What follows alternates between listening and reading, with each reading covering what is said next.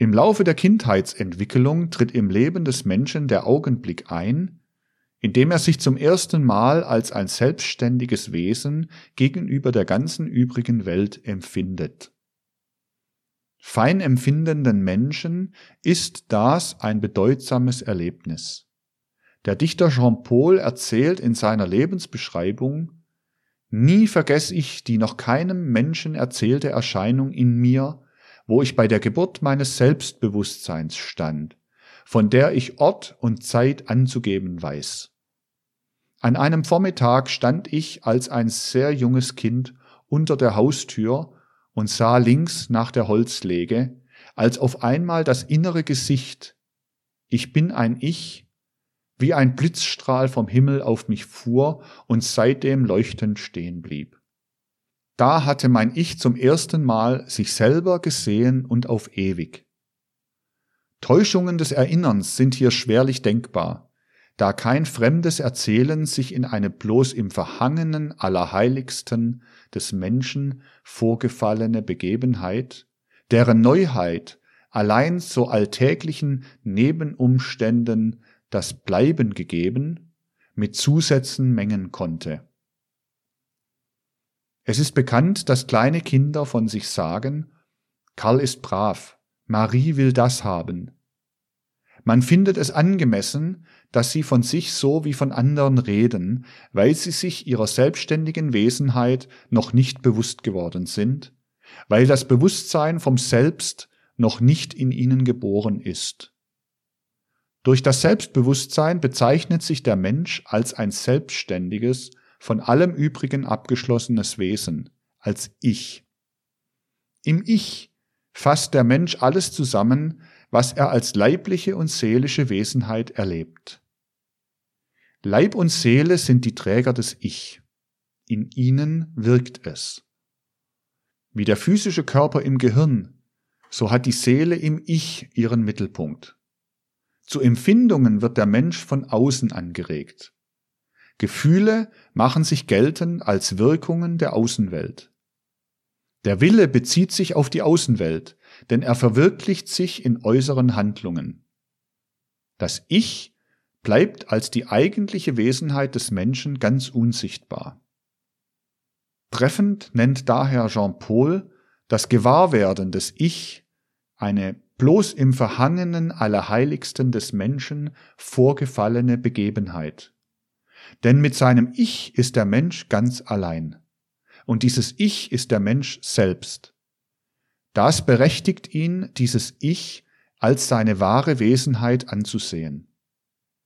Er darf deshalb seinen Leib und seine Seele als die Hüllen bezeichnen, innerhalb deren er lebt und er darf sie als leibliche Bedingungen bezeichnen, durch die er wirkt. Im Laufe seiner Entwicklung lernt er diese Werkzeuge immer mehr als Diener seines Ich gebrauchen. Das Wörtchen Ich, wie es zum Beispiel in der deutschen Sprache angewendet wird, ist ein Name, der sich von allen anderen Namen unterscheidet. Wer über die Natur dieses Namens in zutreffender Art nachdenkt, dem eröffnet sich damit zugleich der Zugang zur Erkenntnis der menschlichen Wesenheit im tieferen Sinne. Jeden anderen Namen können alle Menschen in der gleichen Art auf das ihm entsprechende Ding anwenden. Den Tisch kann jeder Tisch, den Stuhl jeder Stuhl nennen. Bei dem Namen Ich ist dies nicht der Fall. Es kann ihn keiner anwenden zur Bezeichnung eines anderen. Jeder kann nur sich selbst Ich nennen. Niemals kann der Name Ich von außen an mein Ohr dringen, wenn er die Bezeichnung für mich ist. Nur von innen heraus, nur durch sich selbst kann die Seele sich als Ich bezeichnen. Indem der Mensch also zu sich Ich sagt, beginnt in ihm etwas zu sprechen, was mit keiner der Welten etwas zu tun hat, aus denen die bisher genannten Hüllen entnommen sind. Das Ich wird immer mehr Herrscher über Leib und Seele. Auch das kommt in der Aura zum Ausdrucke. Je mehr das Ich Herrscher ist über Leib und Seele, desto gegliederter, mannigfaltiger, farbenreicher ist die Aura. Die Wirkung des Ich auf die Aura kann der Sehende schauen. Das Ich selbst ist auch ihm unsichtbar. Dieses ist wirklich in dem Verhangenen Allerheiligsten des Menschen. Aber das Ich nimmt in sich die Strahlen des Lichtes auf, das als ewiges Licht in dem Menschen aufleuchtet.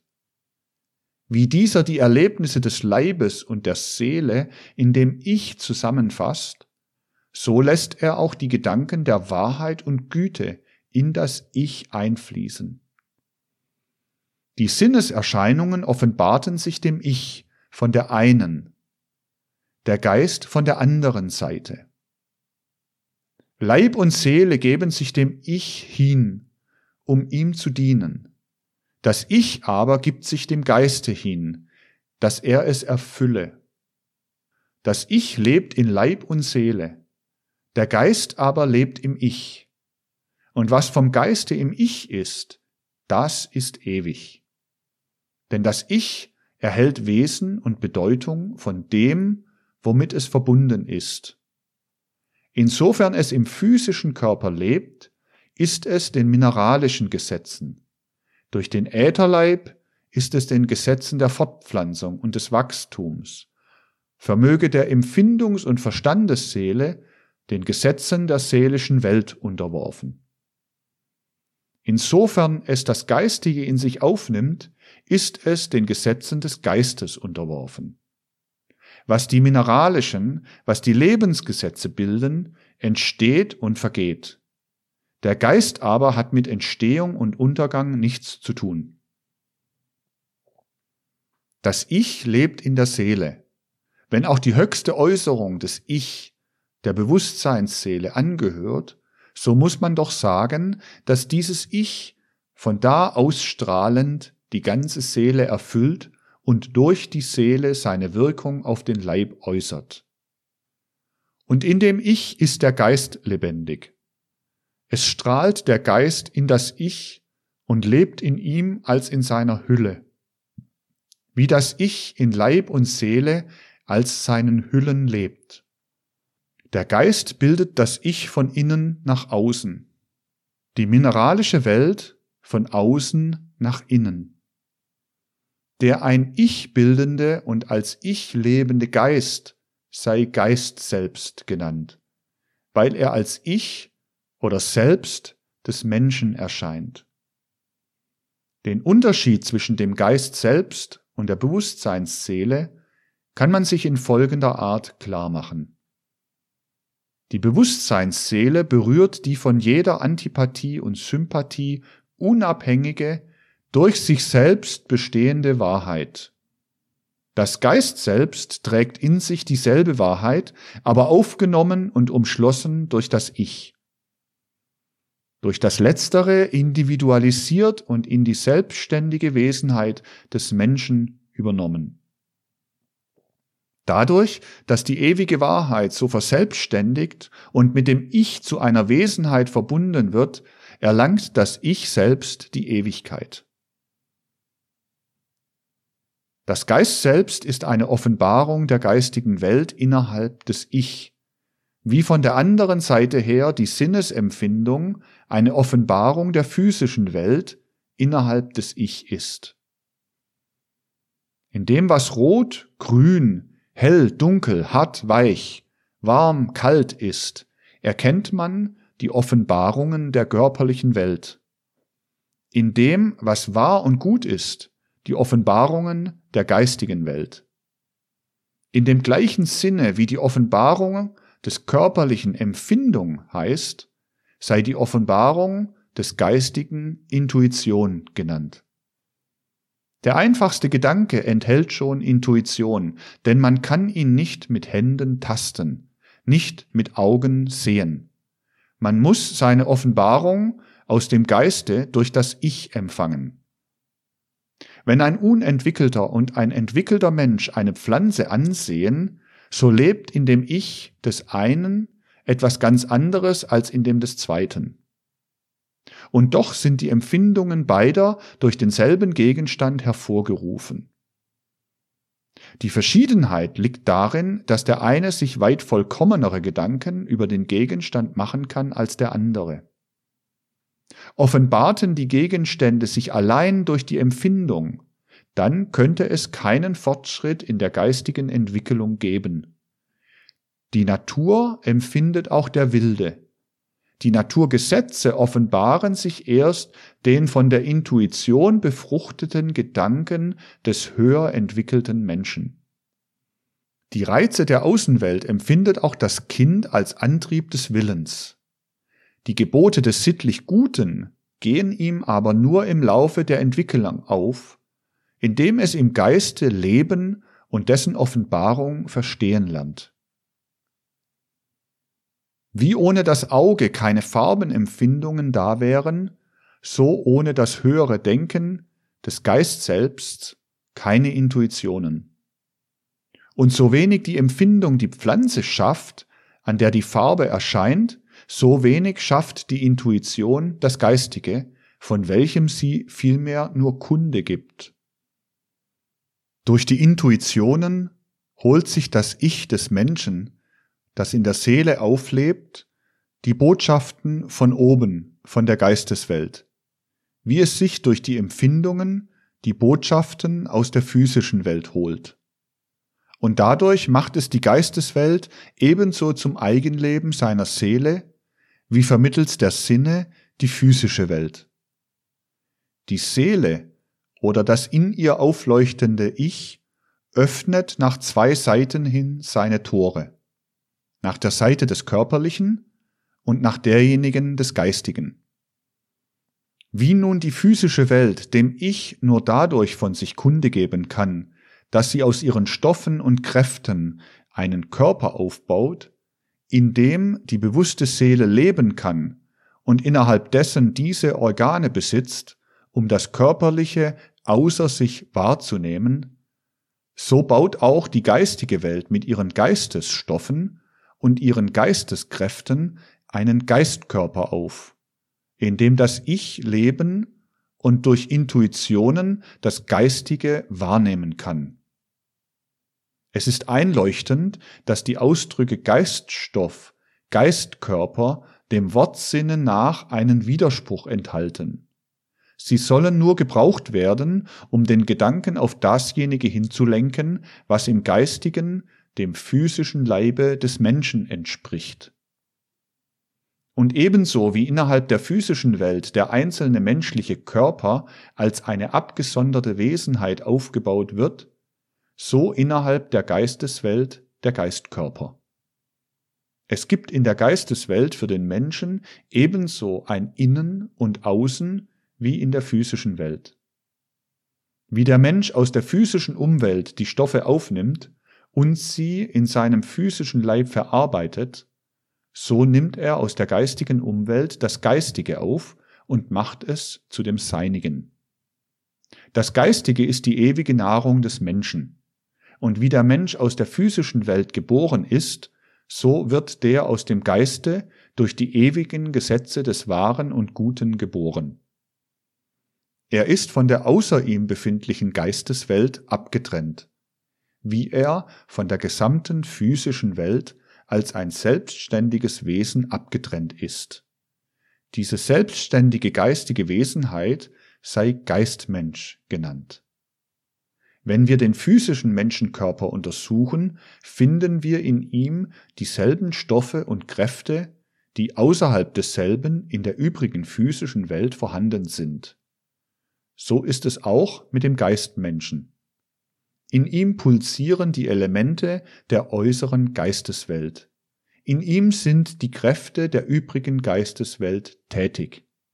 Wie in der physischen Haut ein Wesen in sich abgeschlossen wird, das lebend und empfindend ist, so auch in der Geisteswelt.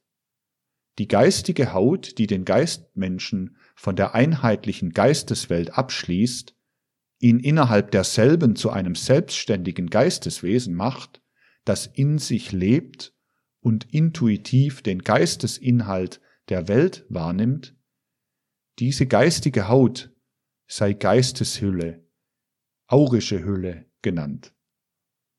Nur muss festgehalten werden, dass diese geistige Haut sich fortdauernd mit der fortschreitenden menschlichen Entwicklung ausdehnt, so dass die geistige Individualität des Menschen, seine aurische Hülle, einer unbegrenzten Vergrößerung fähig ist.